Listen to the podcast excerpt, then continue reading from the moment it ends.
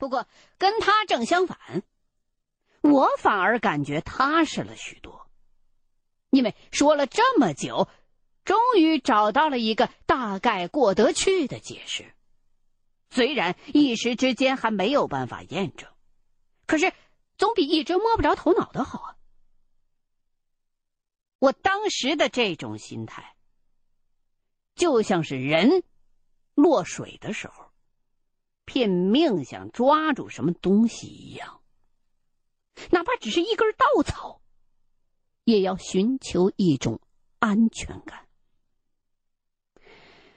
可笑的是，事后证明，这只不过是让我自己从一个未知走向另外一个未知，从一个问题引发出更多的问题。从一个深渊掉进了另外一个深渊而已。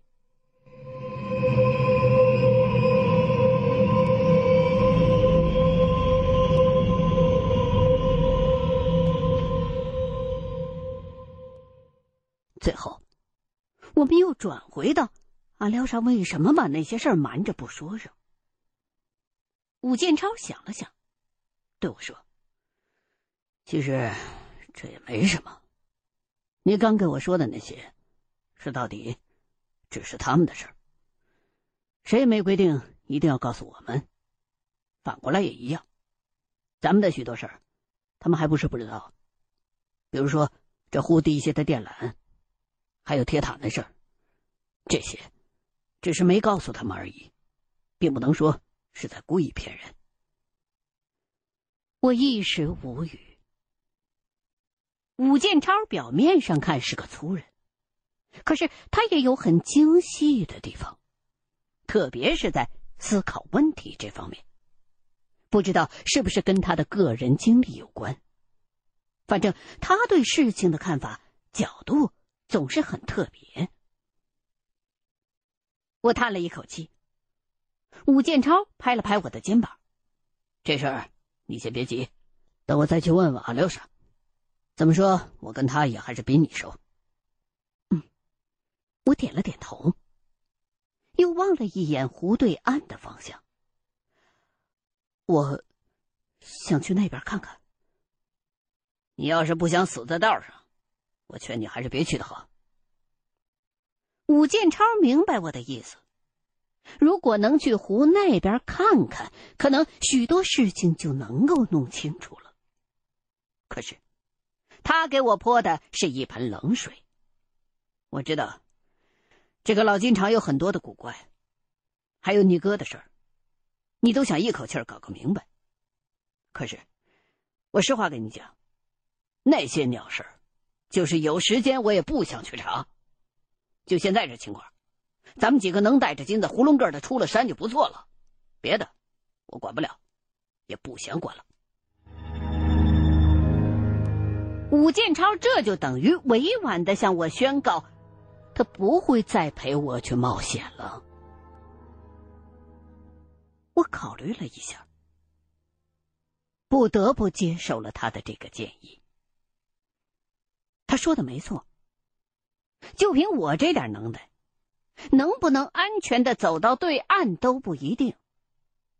与其玩着命折腾，还不如安分点还活得长久些。不知道是不是受了赵胜利之死的影响，从昨晚上开始，武建超的口气就变得有些悲观。我想起头天晚上的事儿，就问他怎么抽起烟来了。以前不是只喝酒不抽烟的吗？武建超叹了口气，说：“其实自己以前抽烟的，只不过后来戒了。他昨天回来的时候，心里乱得很，又没有酒。”这才借着抽烟压一压。我问你为什么戒呀？他揉了揉眼睛，又叹了口气。那个害我劳改的女的，就是个卖烟的。我一听说是这事儿，就赶紧打住，不再问了。这种男男女女的事儿，本就不足为外人道。两个人又沉默了一会儿，就一起回到了铁板房。屋子里只有杨耀武一个人躺着，阿廖沙和老爷子又不死心的钻到隔壁的那间屋子里去，接着审那个野人去了。武建超就过去把阿廖沙叫了出来，又冲我打了个眼色，示意我别跟着，估计是去谈我刚才说的那些事儿去了。我呢，就走进屋里坐下，找出根烟抽上，闭上眼，长长的吐了一口气。一种由内而外的疲倦感渗透全身。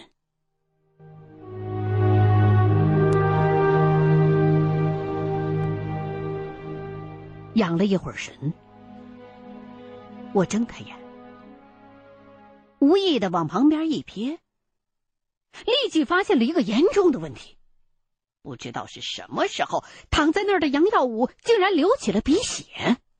黑红色的血犹如一条长长的虫子从他的鼻孔爬出来，顺着脸颊一路淌到了地上，已经积了小小的一滩了。而他，却还在沉沉的昏睡着，浑然不觉。一般人流鼻血都是只流一侧，可是杨耀武却是俩鼻孔齐出，滴滴答答，又多又猛。我一看不得了，赶紧扯了一条毛巾过去把他摇醒。可是他烧得糊里糊涂的，睁开眼之后一脸的迷茫，还不知道出什么事儿了。我叹了一口气，抱着他坐起身来，让他往前侧，先把鼻腔里的血块擤出来，再用毛巾给他擦了擦，又给他捏紧了鼻孔止血。他鼻子被堵得没法呼吸，就张开了嘴，结果又有不少的血。混着口水从嘴里边淌了出来，看着挺吓人的。不过我觉得问题应该不大，估计是他刚才躺着的时候，一部分鼻血流进了喉咙里。这时候，赶巧老爷子也走了进来，一看这血乎乎的场面，哎呦了一声，惊问：“怎么回事啊？”我说：“这不明摆着吗？你快去弄两条湿毛巾来，我得给杨耀武冷敷。”用湿毛巾压了大概六七分钟，杨耀武的鼻血才算勉强止住。我看着周围血迹斑斑，就跟刚杀了一只鸡一样，心里头忍不住就有点犯嘀咕。要说发烧引起流鼻血，也算常见的现象，可一般都是几岁的小孩才会这样。杨耀武怎么说也快成年了。再有这种症状，就显得很不正常，而且血还流得这么猛。难道是刚才呕吐的动作太剧烈，把鼻黏膜的血管给弄破了？我就问杨耀武，感觉怎么样啊？他别的说不出什么，只会喊渴、喊疼。我问你具体哪儿疼啊？他告诉我说身上疼。尤其是腰疼，他之前就说过腰疼，可我一时也想不出这跟流鼻血有什么关系，只能让他多喝了些水，再用纱布塞好了鼻子，又扶着他躺了回去。刚把杨耀武安顿好，武建超突然从外边跑了进来，二话不说，一把薅起我的胳膊，拽着就往外走。我怔了他一下：“你干什么呀？”武建超还是不吭声，只是又回头瞅了一眼杨耀武，对老爷子交代了一声：“看着他。”说着就不由分说的把我给拖了出去。跟着武建超急匆匆的走出了一段距离，我就看见了等在远处的阿廖沙。站定了之后，他们俩先交换了一下眼神儿，武建超才又转过头去。看了一眼那间铁板房，这才对我说道：“那个杨耀武有问题。什么问题啊？”我先是很警惕的看了阿廖沙一眼，又接着问武建超：“他刚才流了好多的鼻血，我觉得不太对头，可能不止感冒发烧那么简单。流鼻血，什么时候？”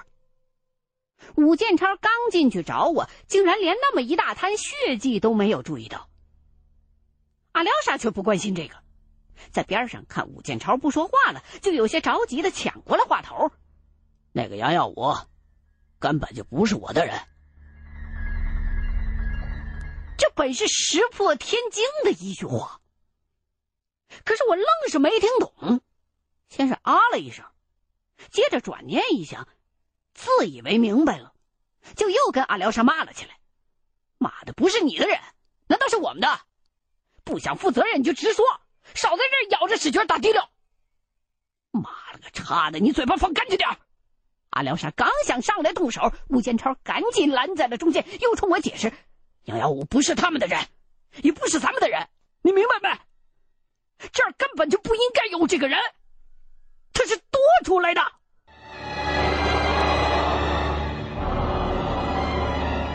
什么？杨耀武是多出来的？武建超无奈的摇摇头，开始从头说起。刚才他把阿廖沙叫出来，本是想核实一下我说的那些事儿，可是没想到。他这边刚一说完，阿廖沙却万分惊诧的反问了一句：“这事儿谁告诉你的？”当时武建超以为阿廖沙装蒜，就把杨耀武给搬了出来，说：“这儿有人证呢，你别狡辩了。”可是阿廖沙却显得更加的惊诧，颤着声就问武建超：“他怎么会知道？”武建超这回真火了，说他怎么会不知道？啊！结果两个人就吵起来了。阿廖沙发誓说自己根本就不认识杨耀武，他一直以为杨耀武是我们的人，那些事儿杨耀武不可能知道。但是武建超当然很清楚，事实并不是这样。于是，一个让人无法接受的事儿出现了。杨耀武既不是阿廖沙的人，也不是我们的人，他谁的人都不是，他是莫名其妙的多出来的。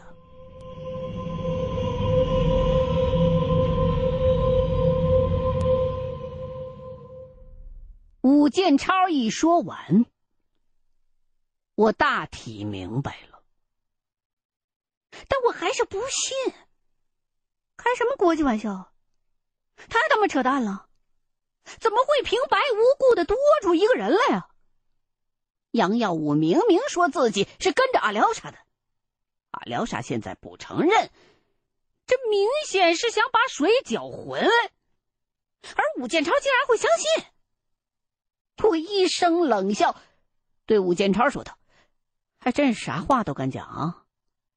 你骗三岁小孩呢，还不如直接说阿廖沙是苏联特务呢。”我的脸上写满了不屑，并且开始怀疑武建超拿这种狗屁不通的鬼话来骗我，是不是他跟阿廖沙串通好了，合起伙来想干点什么呀？想到这儿。我不由得警觉了起来，下意识的后退了两步。阿廖沙却突然苦笑了出来：“哼，你少自作多情，我唬你？这么扯的事连我自己都不信，我他妈拿去唬谁去？”武建超也是一脸的认真。戴生，我知道你觉得这事儿太离谱了。可是你想想，这么多天了，咱们遇见过多少真正靠谱的事儿？还有什么不能信的？我再次愣住了，冷静下来一想，心底里竟然隐隐的产生了几分认同。他俩说的似乎也有道理，因为如果真的是想编瞎话的话，应该是要讲求合理性的。可是这瞎话编的也忒荒唐了，荒唐到根本骗不了任何人。那么，一个所有的人都不会相信的谎话，他编出来有什么意义呀？我的心微微一动，除非这个瞎话就是事实。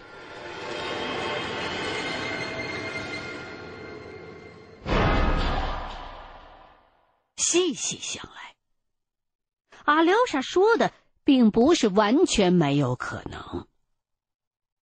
这一个多月来，我们两伙人都是各忙各的，来往并不多，就连对方具体有几个人，都互相之间不清楚。加上我们这边，阿廖沙只认识我大哥，我还有武建超，他们那头，我们呢只认得阿廖沙。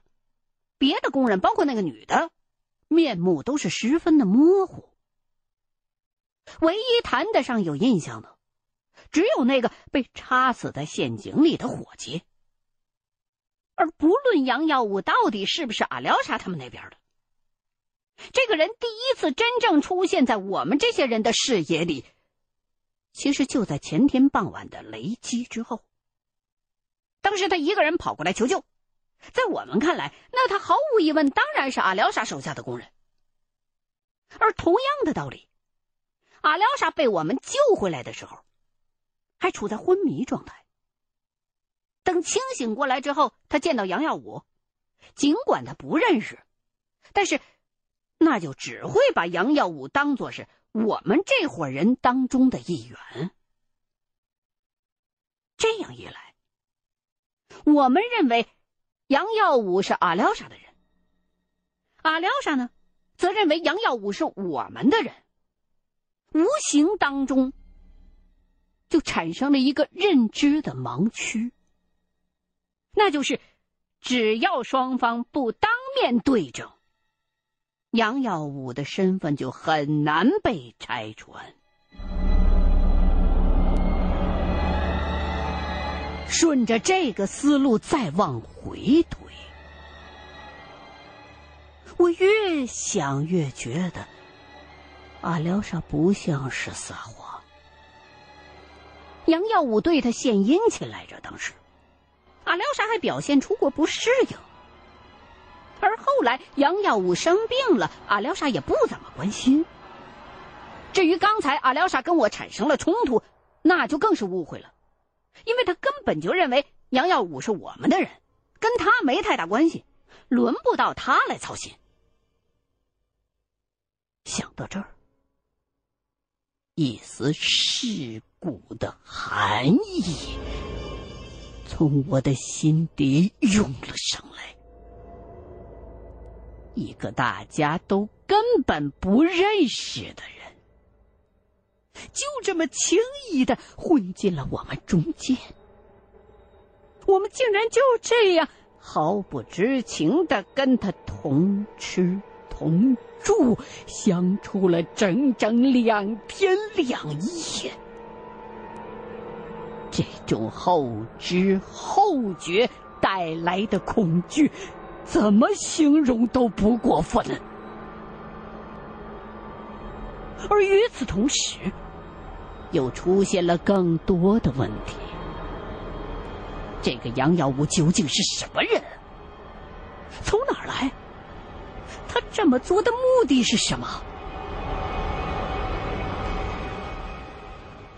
事件再一次复杂了无数倍，我的脑子已经有点不好使了。就问他们俩怎么办？武建超想了想。咱们过去看看再说。我们三个人回去之后，没敢直接进屋，而是先把老爷子叫了出来。王老爷子看我们面色不善，就问怎么回事啊？我就小声简短的给他解释了一番。老爷子听完也是大吃一惊，立马咳嗽着就嚷嚷了起来。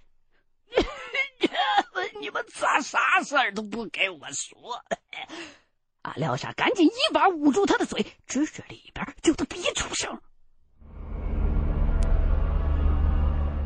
铁屋里，杨耀武还躺在原来的地方，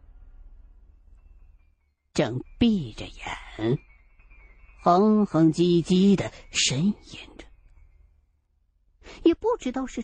真的还是装的？我透过门看过去，一想到这么些天下来，这个陌生人可能一直都在暗中窥探着我们，就忍不住打了个寒颤。对于这个人，我们什么都不知道。不知道他的来路，不知道他是不是真的叫杨耀武，甚至不知道他是不是真的是个人。